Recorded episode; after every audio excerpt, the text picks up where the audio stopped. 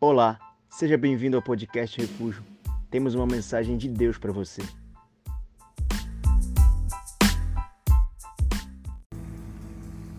Glória a Deus, querido. Tenho uma mensagem aqui para compartilhar, né, com você, né, sobre a vida real, né? Sobre, né, uma realidade que muitos ao decorrer da caminhada fogem, né? Mas eu quero compartilhar algumas lições aqui para te encorajar, né? Para estimular a você pegar o problema e conseguir solucionar, resolver, porque você não está sozinho. Amém? Eu quero que você abra rapidamente comigo aí o livro de Josué, no capítulo 1, tá? Depois dos cinco livros de Moisés, ali o Pentateuco, você já tem o livro de Josué. Abra lá no capítulo 1. A gente vai ler desde o versículo 1 até ali, em meados do versículo 9. Quem achou, diga amém. Glória a Deus. Versículo 1 diz assim: Sucedeu depois da morte de Moisés, servo do Senhor, que este falou a Josué, filho de Num, servidor de Moisés, dizendo: Moisés, meu servo, é morto. Dispõe-te agora, passa este Jordão, tu e todo este povo, a terra que eu dou aos filhos de Israel. Todo lugar que pisar a planta do vosso pé, é, vou-lo tenho dado, como eu prometi a Moisés. Desde o deserto e o Líbano até o grande rio, o rio Eufrates, toda a terra dos heteus e até o mar grande, para o poente do sol será o vosso limite. Ninguém te poderá resistir todos os dias da tua vida. Como fui com Moisés, assim serei contigo. Não te deixarei, nem te desampararei. Sê forte e corajoso, porque tu farás este povo herdar a terra que, sob juramento, prometi dar a seus pais. Tão somente ser forte e muito corajoso, para teres o cuidado de fazer segundo toda a lei que meu servo Moisés te ordenou. Dela não te desvies nem para a direita, nem para a esquerda, para que sejas bem sucedido por onde quer que andares. Não cesses de falar deste livro da lei, antes medita nele dia e noite, para que te tenhas cuidado de fazer segundo tudo quanto nele está escrito. Então farás prosperar o teu caminho e serás bem-sucedido. Não te mandei eu ser forte e corajoso? Não temas nem te espantes, porque o Senhor, teu Deus, é contigo por onde quer que andares. Amém? Agora, antes de você sentar, olhe para a pessoa que está do seu lado e fala assim: ser forte e corajoso. Ser forte e corajoso. Fala com firmeza, com convicção. Seja forte e corajoso.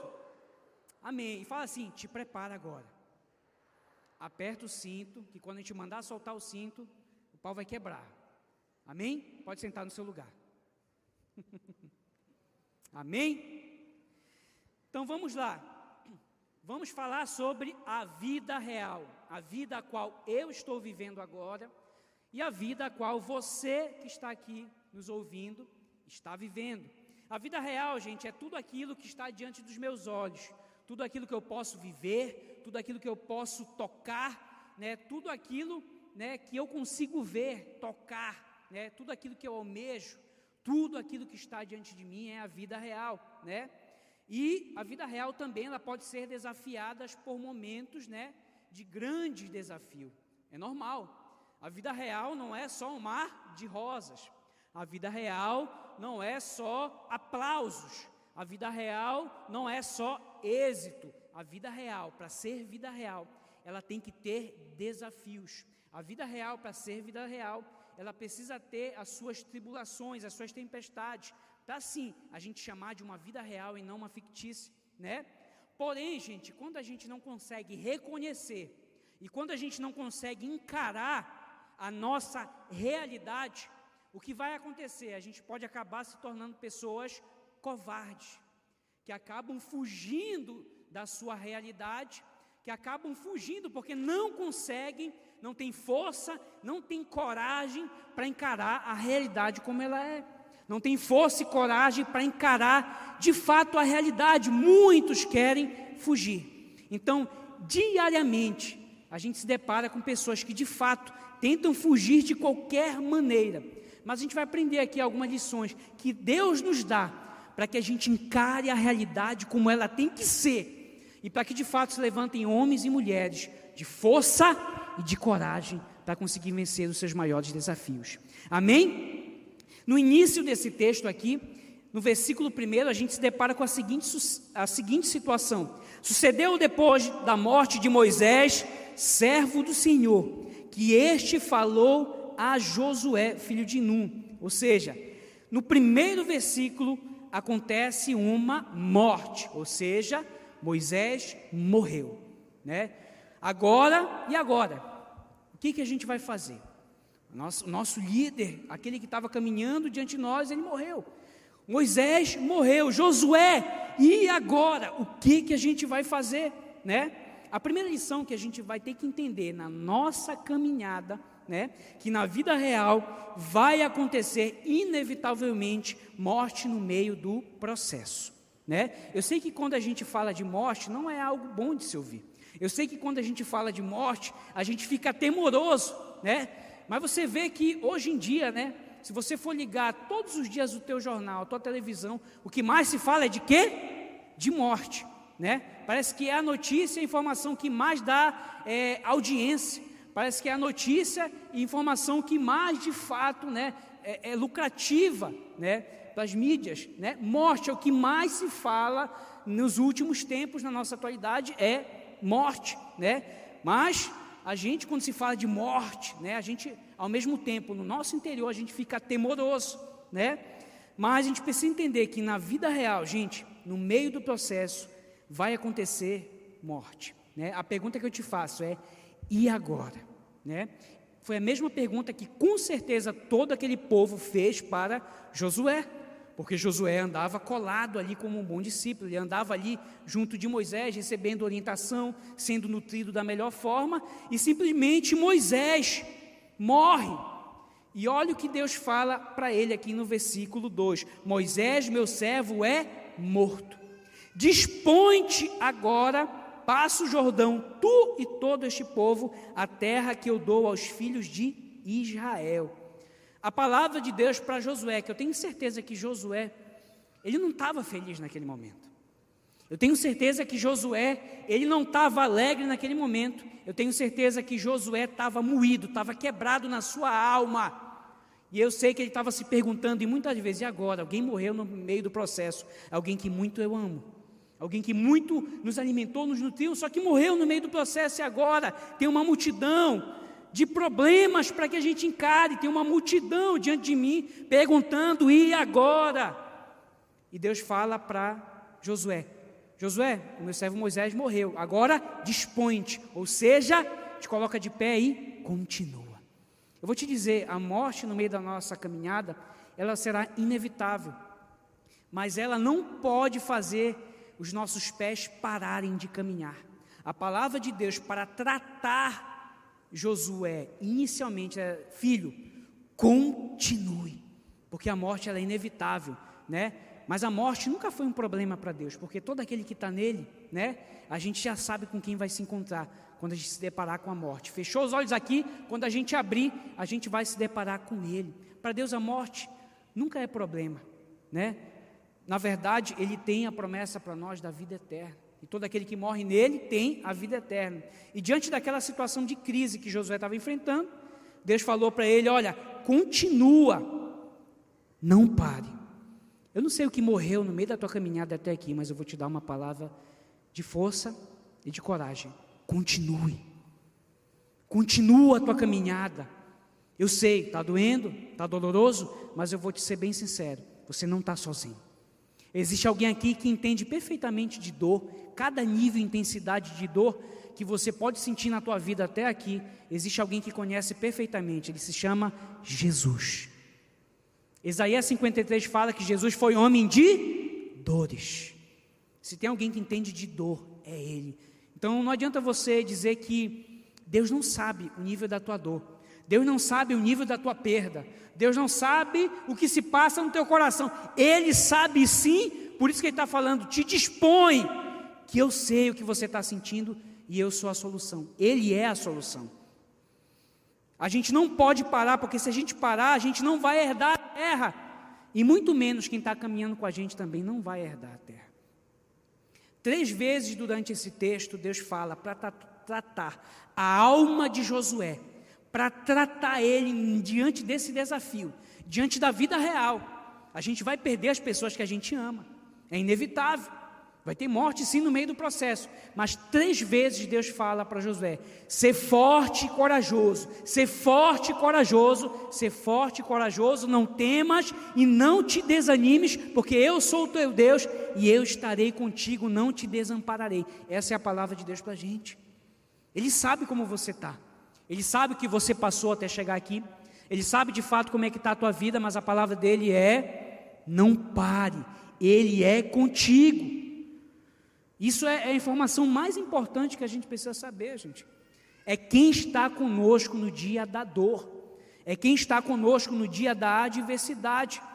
Ele está diante de uma, de uma real situação de dor, de perda. Mas e aí? Josué desistiu de tudo? Galera, eu não vou dar conta. Vê o que vocês vão fazer aí. Galera, eu não vou dar conta. Vê como é que vocês acham melhor fazer. Mas eu vou desistir mas eu vou recuar dos meus passos. Josué, Deus não permite com que Josué tome essa decisão, mas em muitos momentos na nossa vida, quando a gente se depara com a realidade, dura como ela é, a gente pensa em abrir mão de tudo. A gente pensa em desistir. Eu tenho certeza que cada um dos que estão aqui, em algum momento já pensou em desistir de algo. Em algum momento já pensou em desistir de alguma coisa, ou talvez você pensou em desistir até de você mesmo, porque a, a realidade ela é dura, a realidade é difícil de ser encarada, né? A gente vê uma geração que a todo momento foge dessa realidade. Segunda lição que a gente tira daqui desse texto é o seguinte, né? Eu acho que você já falou isso aqui para você mesmo. Só foi eu entrar na igreja que tudo ficou mais, ficou mais você já falou isso para você dezenas de vezes. Eu falei muitas das vezes isso para mim. Só foi eu entrar para a igreja, só foi eu assumir uma posição, só foi eu pisar nessa célula, só foi eu querer ser honesto, só foi eu querer fazer as coisas tudo correto. Parece que tudo dá errado. É ou não é? Estou chutando, estou liso, eu ando assim arrastando o pé para ver se esbarro em moeda na rua e não acho. É ou não é? É uma, é uma realidade difícil de ser encarada né? Eu sei que você já falou isso para você, só foi eu entrar na igreja, meu Deus do céu, que coisa, que provação, parece que lá fora tem gente que está tendo mais êxito do que eu, que estou aqui no âmbito da igreja, obedecendo, fazendo as coisas tudo correta. Você já se perguntou, né?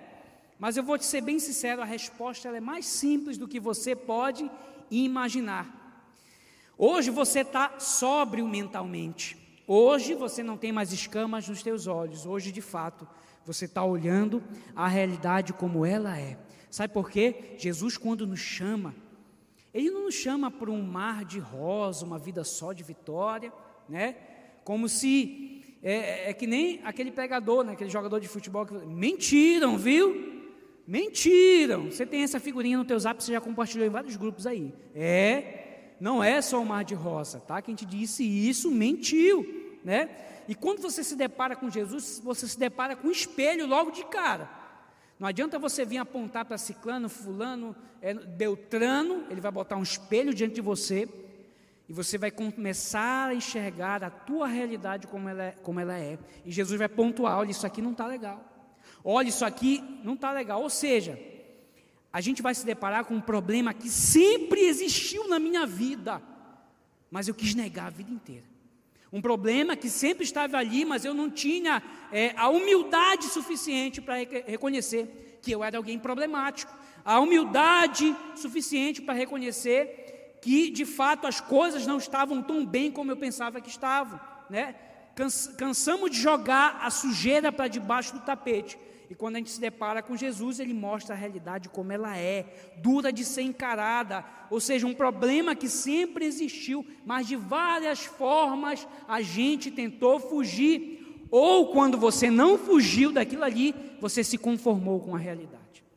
Eu já vi muita gente passar por situações como essa. Quando não fugiram do problema, acabaram é, é, se conformando com aquela realidade, com aquele cenário ali, não fazendo isso aqui para mudar o ambiente onde estão inseridas. É, Jesus, ele te mostra de fato a realidade como ela é, ele nunca vai te ensinar a fugir.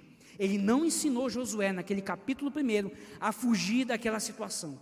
Ele não ensinou Josué a se desesperar e perder o controle, não. Ele deu ali uma palavra bem forte e três vezes Deus frisou: ser forte, Josué, ser corajoso. Mas por quê? Porque você é autossuficiente? Ser forte e corajoso porque você tem toda a competência e você aprendeu muito com Moisés? Não, seja forte e corajoso porque eu sou contigo. Essa informação é muito mais importante do que qualquer coisa do que qualquer conhecimento que eu possa carregar. Ainda que você seja alguém muito forte, ainda que você seja alguém que alguém está muito apancada, mas em algum momento isso não vai ser suficiente. Você tem que encarar a realidade. Em algum momento você vai ter que pedir ajuda, e em algum momento você vai ter que pedir socorro. Você já conhece essa história, né? Quando Pedro caminha sobre as águas, faz tudo direito, uma fé que os outros que ficaram num barco não tinham, mas em algum momento ele olha para a realidade como ela é, ele fala: oh, nossa, impossível estar tá vivendo tudo isso. Eu te confesso, em alguns momentos eu falei, cara, como é que eu estou aqui, velho? Como é que eu estou aqui é, pregando? Como é que eu estou aqui liderando? Como é? Eu, Deus? Eu mesmo? Você tem, você tem certeza, Deus? Acho que você já se perguntou em algum momento, eu já me perguntei, né? Mas Deus é o motivo e a razão de nós estarmos aqui, não é por mérito, e quando Pedro, no momento que ele está caminhando sobre as águas, enquanto ele está fixo, você já sabe a história, fixo olhando para Jesus, ele se mantém de pé sobre a superfície das águas, fazendo coisas que ninguém já, ninguém nunca fez, vivendo coisas que ninguém nunca viveu, fazendo algo que quem ficou no barco com medo, mas preferiu ficar naquela falsa segurança do barquinho onde Jesus não estava dentro, não quiseram pular na água. Mas ele pulou em meio a uma tempestade, ele pulou em meio a uma agitação das águas, ele pulou em meio a um vento muito forte, porque tudo que ele precisava confiar e ter fé era somente em Jesus. Mas quando ele tirou os olhos de Jesus, que ele quis olhar para a realidade como ela é, ele ficou temoroso. Né? E o que acontece? Ele afunda. Só que ele provou a verdade. Só que ele provou e sentiu gostinho, né? De tocar na superfície das águas. Ele sabia o que ele tinha vivido, ele sabia o que era, o que era maravilhoso e sobrenatural. Então, no último suspiro, ali antes dele submergir, ele dá um grito: Senhor, salva-me. Jesus vai lá, levanta ele, traz ele de volta, leva ele para o barco e entra junto com ele naquele barco. Ele faz uma pequena observação: Homem de pequena fé, por que duvidaste? Tudo que a gente precisa, a gente, para encarar as nossas realidades mais difíceis, né, e atribuladas, é simplesmente manter a fé em Jesus. Simplesmente ficar com os olhos fixos nele, porque não existe nada que foge do controle dele. Pode fugir do meu, normal, super natural, super aceitável, mas nada foge do controle de Jesus. Agora o que acontece? O alcoólatra antes ia para o álcool, o drogado antes ia para o vício, o que não trabalhava ia roubar, o infiel ia trair, o mau caráter ia enganar. O mentiroso ia o quê? Fugir. Porque a realidade é dura de ser encarada. Mas quando a gente se depara de Jesus e ele pontua esses desafios e esses problemas, tudo isso que eu citei aqui pode ser vencido. Qualquer pessoa tem competência e capacidade em Jesus de vencer os seus maiores desafios, os seus maiores problemas, vencer a mentira, vencer o mau caratismo, né? Você está olhando para alguém que um dia foi muito mau caráter, foi mentiroso também, foi totalmente falho continua sendo falho. Né? Mas Jesus tratou o meu caráter, Jesus tratou com a mentira, e todos os dias eu busco me aperfeiçoar. É isso que ele faz com cada um de nós. Ele não vai te ensinar a fugir, ele vai te ensinar a encarar como é, Pessoas de coragem forte, né? Porque senão você vai passar a vida inteira sendo alguém fugitivo, sendo alguém errante, né? Ou se conformando nessa prisão, nessa cadeia, né? Ou criando um mundo paralelo, como alguns criam, um mundo paralelo, né? À realidade, porque não conseguem encarar de fato como ela é, né? Ou seja, a fuga da realidade é uma coisa que diariamente muitos buscam em alguma coisa, simplesmente por medo, gente, é medo, né? De encarar a sua própria vida e os seus próprios problemas. Entenda uma coisa: esse problema, essa luta que você enfrenta, é cooperável. A palavra de Deus fala em Romanos 8, no versículo 28, diz assim: Olha, sabemos que todas as coisas cooperam para o bem daqueles que amam, daqueles que são chamados segundo o seu, segundo o seu propósito. Como assim, Ramon? Tu tá doido? Todas as coisas cooperam para o bem daqueles que amam a Deus? Um ente querido que eu perdi, o meu pai, a minha mãe, alguém que foi assassinado, uma doença, um câncer. Todas as coisas cooperam para o bem daqueles que amam a Deus, até as coisas ruins, Ramon. Eu vou te dizer sim. Entenda uma coisa, Aqui no versículo 28 ele diz aqui, ó, sabemos que todas as coisas cooperam para o bem daqueles que amam a Deus. O problema não é o problema em si, mas aqueles que deixaram de amar a Deus. A pergunta que eu te faço: quem deixou de amar, a situação que ela está enfrentando vai cooperar ou não? Não vai cooperar. Mas aquele que se mantém firme em amor a Deus, Deus vai dar um jeito de mudar aquela realidade. Deus vai dar um jeito de mudar aquele cenário, aquela doença, aquela perda, aquela morte. Ele vai dar um jeito de converter todo aquele cenário, porque aquela pessoa se manteve firme amando a Deus e não abriu mão da verdade. Todas as coisas vão cooperar, não é para todo mundo. Não seja leigo. Todas as coisas só vão cooperar para o bem de quem ama. Quem ama a Deus de quem sabe que foi chamado segundo o seu propósito. Hoje eu entendo que tudo que acontece comigo, incrível, sempre coopera para que o meu amor por Ele aumente. Em tudo isso que você está passando, se você desse, amor, gente, é uma decisão, não é pautado em sentimentos. Pare com isso. Amor, à luz da palavra de Deus, é uma decisão. Você não tem que ser pautado simplesmente nas suas emoções, é uma decisão. Então todas as coisas vão cooperar sim, não importa o que, que seja. Mas se você ainda ama, se você ainda é fiel, Deus vai converter essa situação na tua vida e vai cooperar para o teu bem sim. Amém? O problema é que a gente, em algum momento, a gente deixou de amar, gente. Porque lá 1 Coríntios, no capítulo 13, salvo engano, ela fala sobre o amor, gente. Fala sobre o amor, que o amor ele não acaba. Espera aí, se o amor não acaba, o que que acontece? Por exemplo, aquelas pessoas que, ah, eu não gosto mais de ciclano, não amo mais ciclano.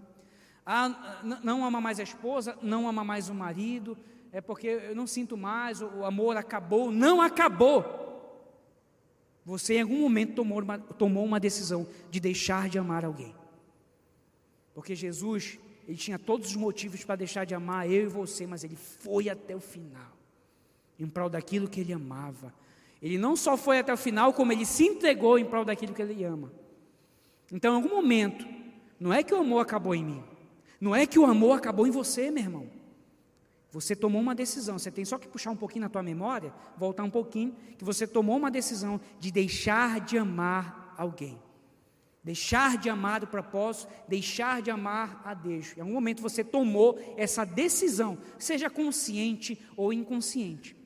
Você tomou essa decisão, você tem que, que ficar claro nesse entendimento. O amor não acaba.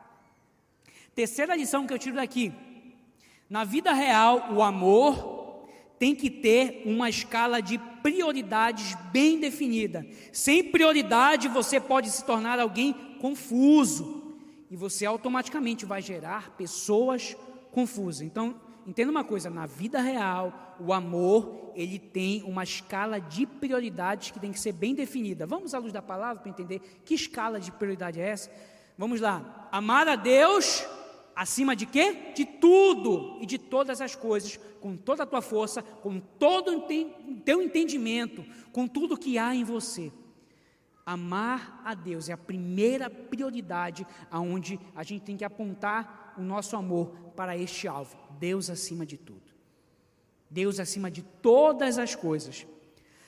Segunda escala de prioridades, amar ao próximo como a amar o próximo como a si mesmo. Na segundo, no segundo grau da escala de prioridade desse amor, você tem que saber amar o próximo na mesma proporção e intensidade que você ama você. Ou seja, o amor ao próximo é um amor equilibrado.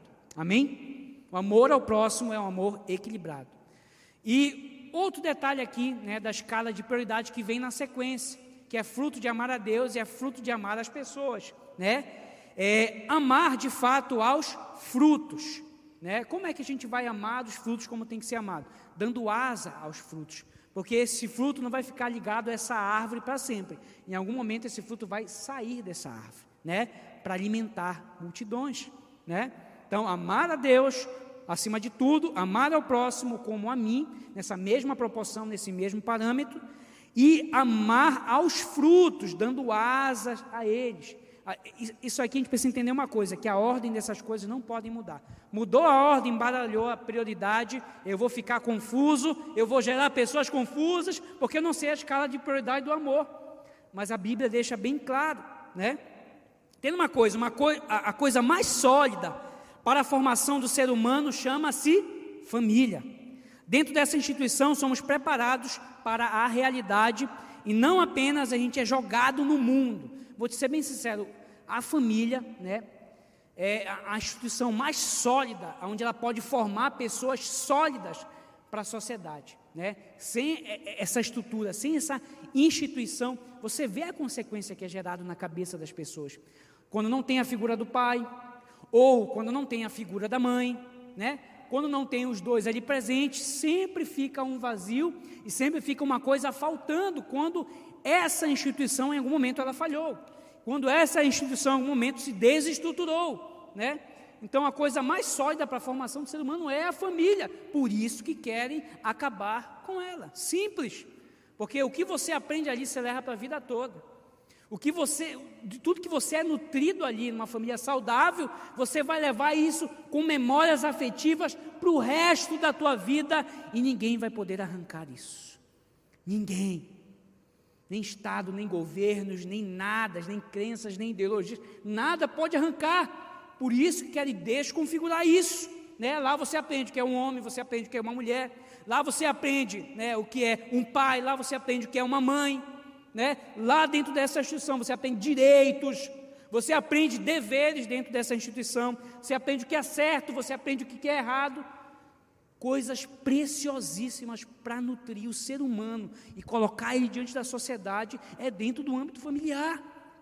Se tirou isso, acabou a sociedade, acabou o respeito, acabou tudo.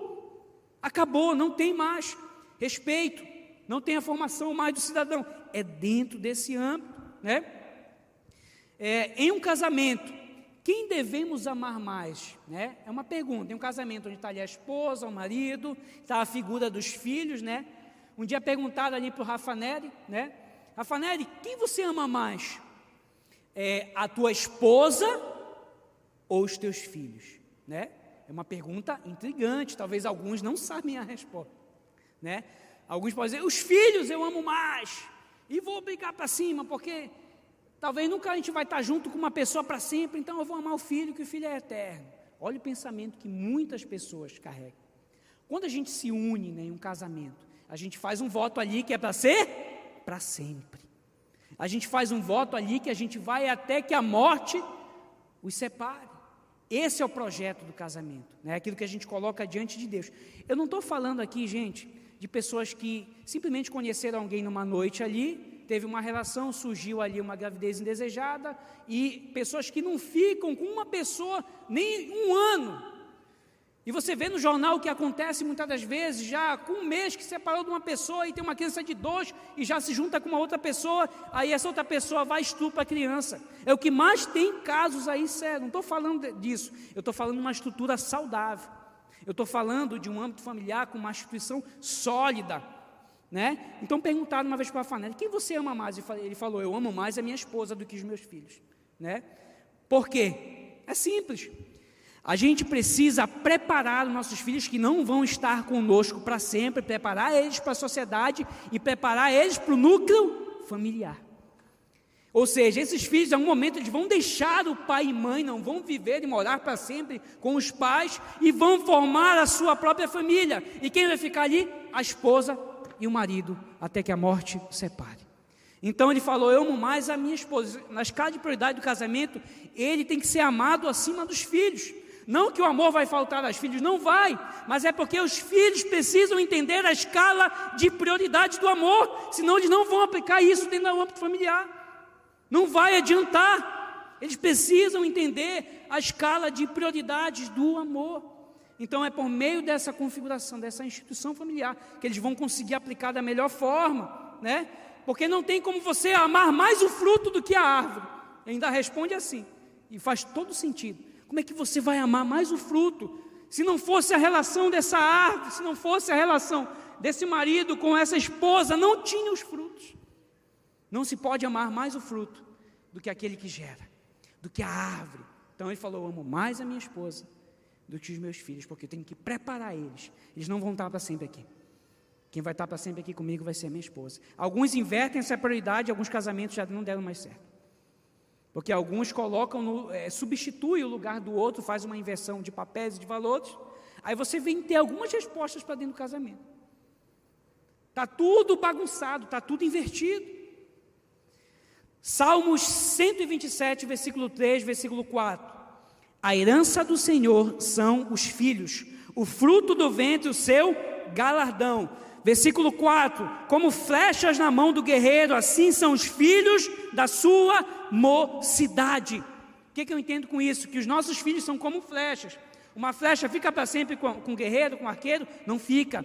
Essa flecha ela vai ser apontada para algum alvo bem definido. Para onde nós estamos apontando os nossos filhos? Para onde nós estamos preparando eles? Eu me pergunto todo dia isso, eu quero apontar para o alvo certo e eu quero ter a minha consciência limpa de que eu fiz tudo o que eu podia. Eu quero ter a consciência limpa de que eu não só fiz, mas que os olhos da minha filha puderam ver e testemunhar, tocar, apalpar e ver a realidade como ela é.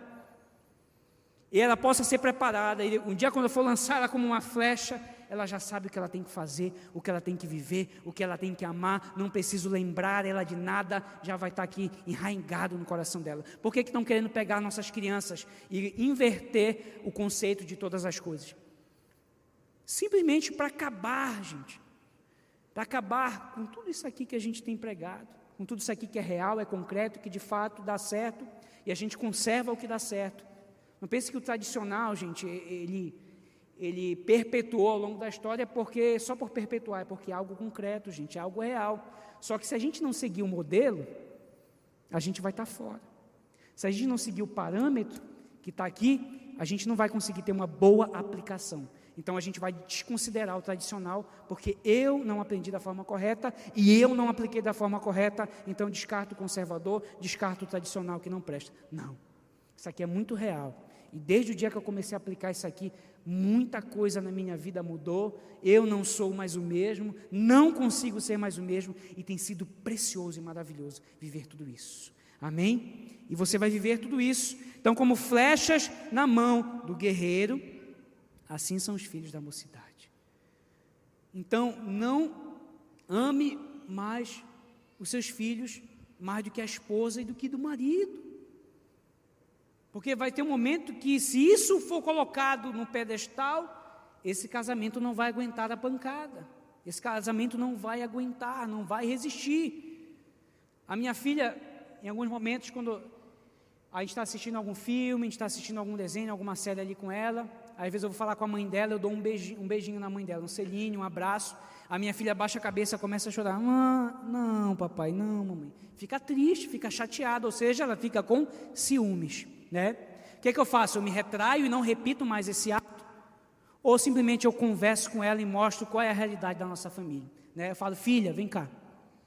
É, o seu pai ama a sua mãe, por isso ele beija ela e abraça ela.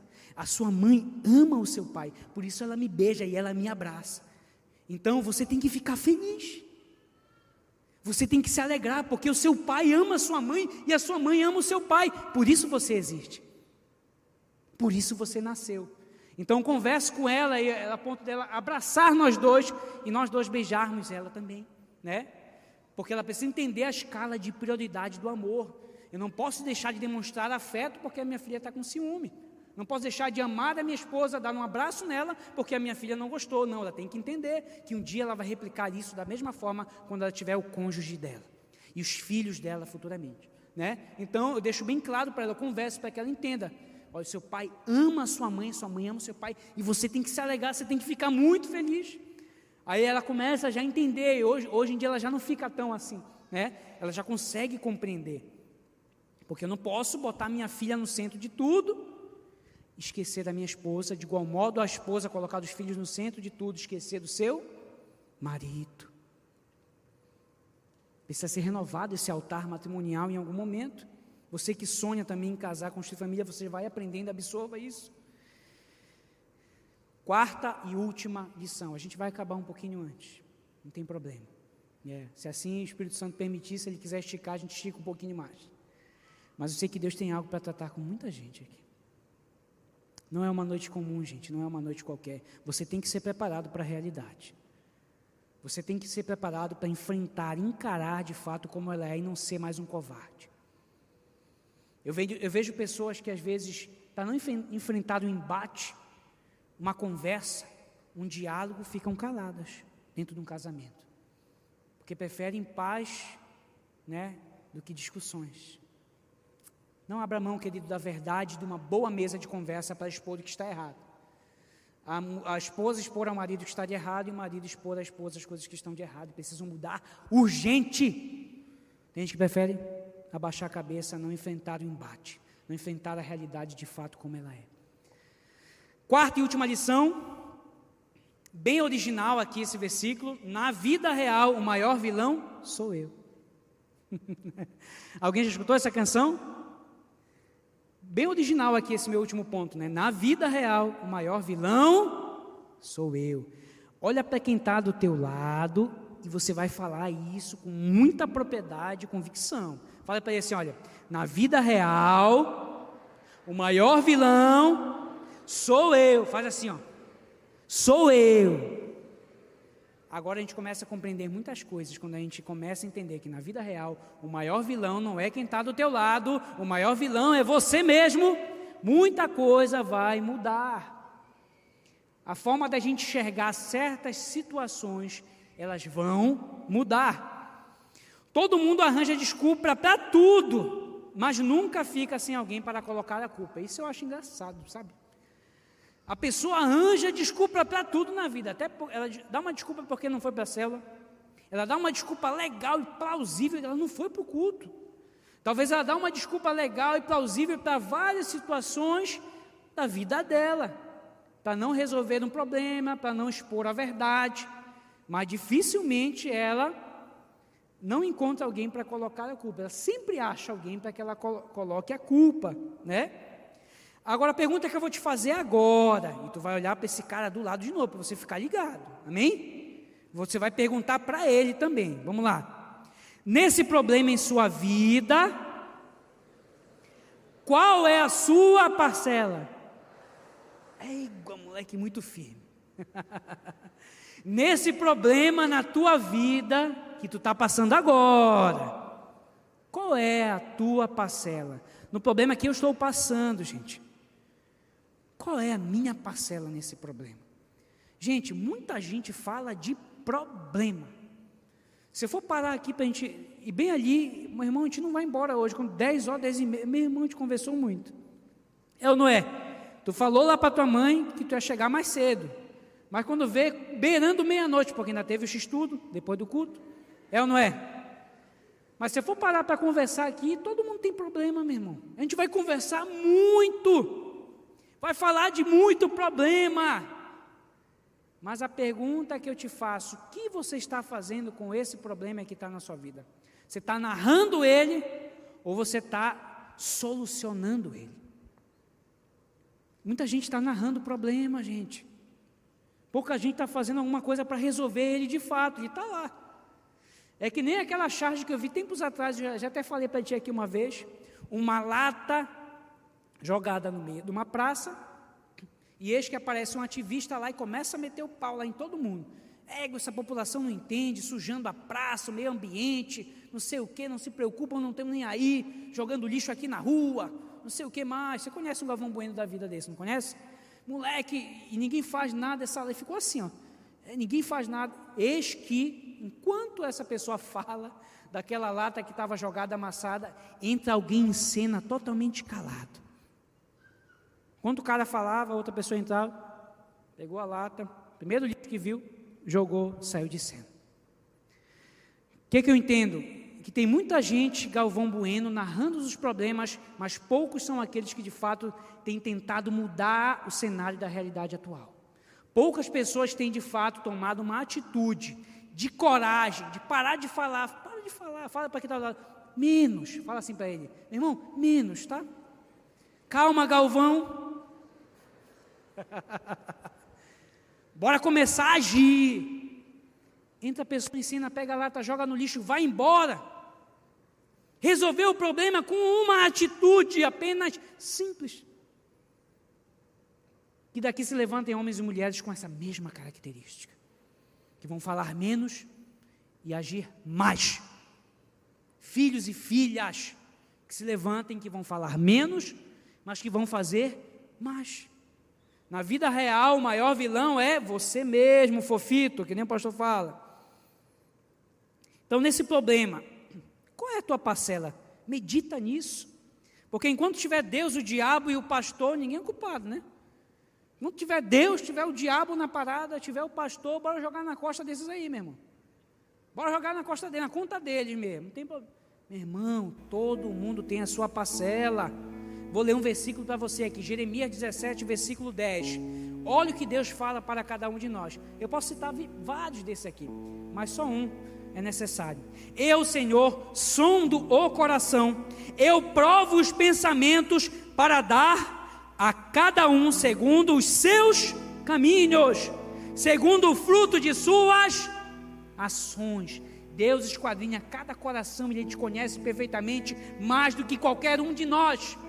Deus te conhece mais do que a sua própria mãe. Ele prova os teus pensamentos. Não tem como você enganar a Deus. E Ele prova com que intuito? Com que intuito Deus prova? Simples, para dar a cada um segundo os seus caminhos, segundo o fruto das suas ações. Meu irmão, não tem sociedade para você colocar culpa, para dizer que você é fruto do meio. Não, você é fruto de escolhas decisões. Chega desses mitos aí, dessas frases aí de efeitos é, artificiais, falsas e mentirosas sobre você, para que você não assuma a sua culpa e a sua parcela. Chega! Não tem sociedade, não tem diabo, não tem governo, não tem ciclano, todos individualmente prestarão contas diante de Deus. Desculpa te falar isso, mas eu não posso vir aqui só te chamar para fazer uma coreografia, bater palma, e eu só falar coisa, coisa legal para ti, atrativa. Eu tenho que te falar a verdade. Serei cobrado. Seremos cobrados por Deus em prol da verdade. Não posso mentir para você, você vai ser cobrado. Você vai ser julgado pelos seus caminhos, você vai ser julgado pelas suas ações. Não, mas foi ciclano que me feriu, que me ofendeu. Você vai ser julgado pelas suas ações. Se você se tornou o que fizeram para você, foi uma decisão. Cada um vai assumir a sua parcela. Cada um vai assumir a consequência de suas ações. Na vida real, só aplauso vai tornar você soberbo, a gente sabe. Só aplauso vai fazer de você um bonzão, soberbo. mas só o confronto tem o poder de extrair o que há de melhor de dentro de você. Quem gosta de laranja aqui, levanta a mão. Suco de laranja, show de bola. Mas como é que faz para a gente fazer um belo suco de laranja? Essa laranja tem que ser espremida. A laranja só dá o melhor, que é o suco, quando ela é espremida. Deus vai te espremer nestes dias. Para que saia o que há de melhor dentro de você e você não sabe. Mentiram para você. O mundo, a mídia mente demais. Só existe alguém que fala a verdade ao teu respeito. Chama-se Jesus. Tem tudo aqui que a gente precisa. O confronto, gente, revela a nossa humanidade. O confronto revela que eu não estou tão legal e tão bom assim. Sempre existe algo que precisa ser corrigido e mudado. O confronto permite isso. O aplauso não permite. O aplauso, ele, é, com frequência e sempre, ele, ele traz mais rápido a queda.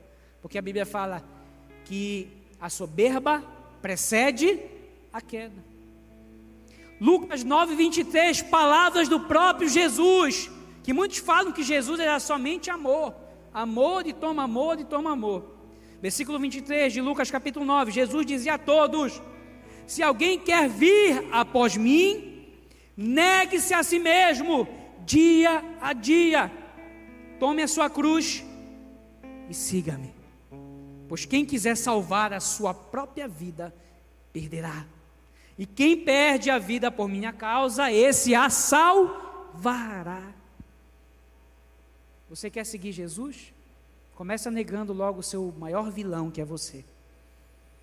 Quer caminhar com ele? Comece a olhar para o espelho e entende que você vai travar um boxe pesado aí. Você vai ter uma briga feia todos os dias quando se levantar da cama ali. O pau vai quebrar, mas você vai ter que ter coragem de enfrentar o maior vilão da sua vida Opa, não era o pecado. Jesus resolveu na cruz esse problema. Opa, não era o diabo, a morte foi tragada na cruz. Não te falaram. O maior vilão sempre será você. Você é livre totalmente para tomar decisões e fazer as melhores escolhas que você pode fazer hoje. Ninguém tem influência, ninguém pode tomar escolhas no seu lugar. É só você que pode fazer. Então, quem quiser seguir a, Jesus, olha diz aqui, negue-se a si mesmo. Dia a dia tome a cruz, mas a cruz não era de Jesus, Ramon. Não era dele a cruz, rapaz, era nossa. Ele só mostrou como era que a gente tinha que fazer, porque a gente não tinha competência para isso. Então ele foi lá, trilhou um caminho, né? Por onde a gente não poderia ir, como aquela canção diz, mas a cruz sempre foi nossa. Ele diz aqui, ó, quem quiser salvar a sua vida vai perder. Tem gente que está tentando salvar muita coisa com as suas próprias forças e mãos. Jesus já falou, você vai perder, velho. Mas se você está perdendo alguma coisa, porque você me escolheu em primeiro lugar, você vai salvar. Quais são as suas prioridades? Do que, que você tem fugido nessa realidade? A vida real é dura, é pesada, mas a gente não está sozinho. Na vida real, Jesus não vai nos livrar da fornalha, mas na fornalha nós conheceremos o quarto homem. Na vida real, Jesus não vai nos livrar da cova de leões, que talvez toda segunda-feira, de segunda a sexta, você está numa cova de leão, mas você tem que ir. Você tem que enfrentar ali a sociedade, você tem que trabalhar. Mas ele falou: olha, que fecharia a boca dos leões. Não livrou da cova, mas nos livrou na cova. E não vai fazer a gente fugir da vida real. Fique de pé no seu lugar.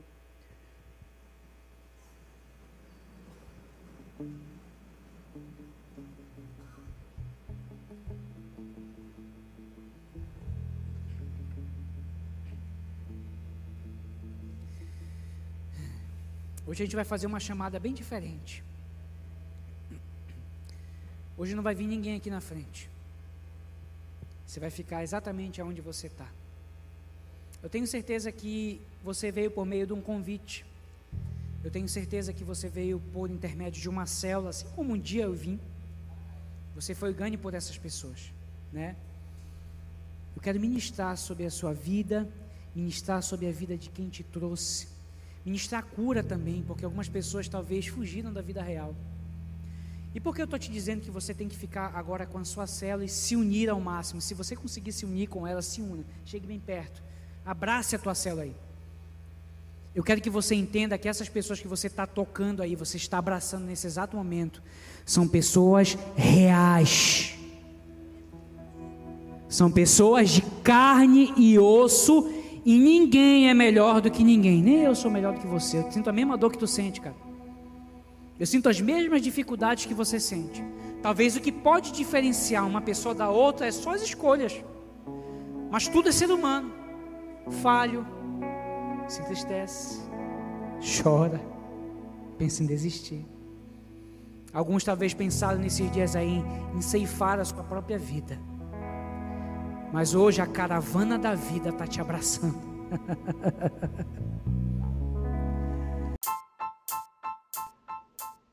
Esse foi o podcast Refúgio. Esperamos que tenha te abençoado. Para mais informações sobre nosso ministério, acesse nossas redes sociais.